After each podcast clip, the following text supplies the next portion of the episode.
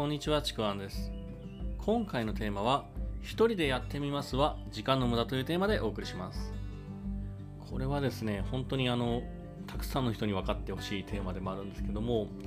何かこう、とりあえず自分一人でやってみますっていうこのセリフなんですけども、よくですね、こうビジネスの初心者とかが言うセリフなんですけども、あの特にまだ結果を出してない、その経験がないのであれば、本当ね、これ、一番避けた方がいいやり方で、もう時間の無駄にしかならないっていうことをちょっと分かってほしいんですね。まあ、このビジネスだけに限らず、何かこう自己成長するためにマインドを育てるとか、まあ、そういったことをやってる人は、本当一人でやることの時間の無駄っていうことを分かってほしいんですけども、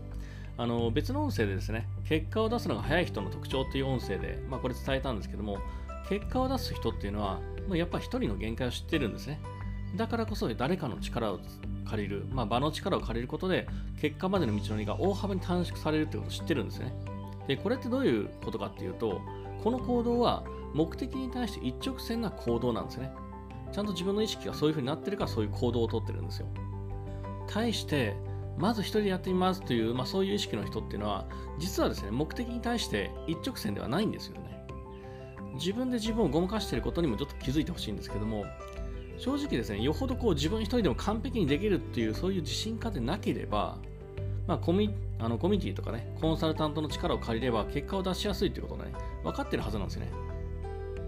それを分かっているのに、まあ、それをやらないっていうのは、それをやらない、やりたくない理由があるんですよ。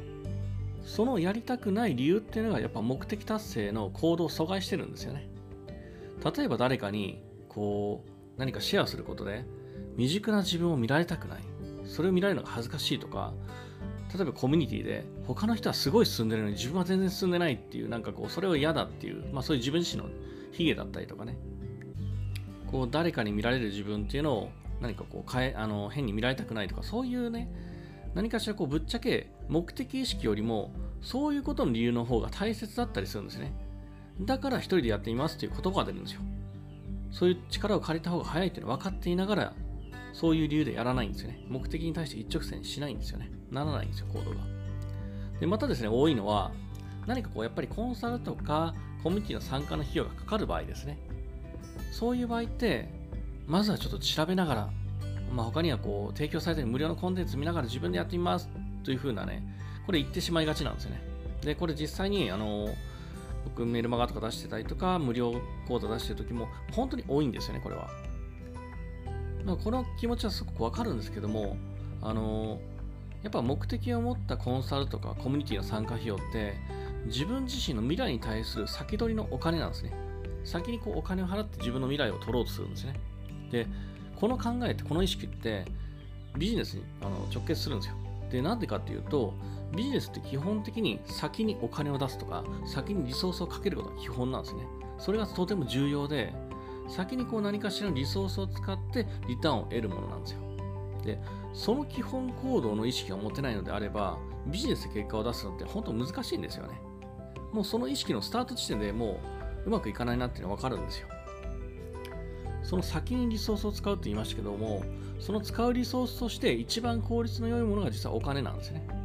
で、それを使わないっていうことは、まあ、そのお金を出すことを渋って、まあ、その代わりに自分の時間とか労力を使おうという、まあ、そういう意識になってると思うんですよね。その意識が働いてるはずなんですよ。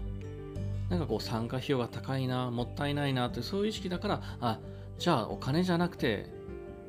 代わりに自分の時間を使おう、労力を使おうっていうそういう意識になるんですよね。でもこれって、まあ、自分の時間とか労力を使うのって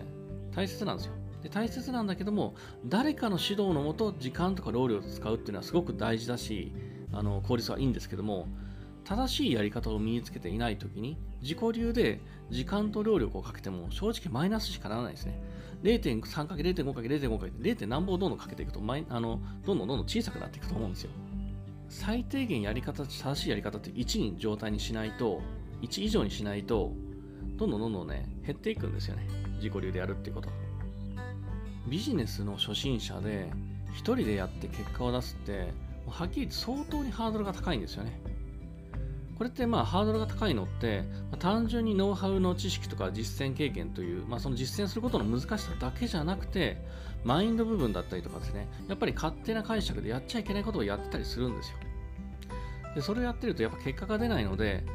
だんだんとですね、やる気がなくなってくるんですね。途中でくじけたりとか、だんだんやれなくなって、あでもそれじゃいけないっていうふうにまた再奮起してやることもあるんですけども、まあ、そういう場合大体またくじけたりをするんですね。そういうことを繰り返していくんですよ。繰り返していくうちにもうどんどんどんどん時間って実は過ぎていくんですよ。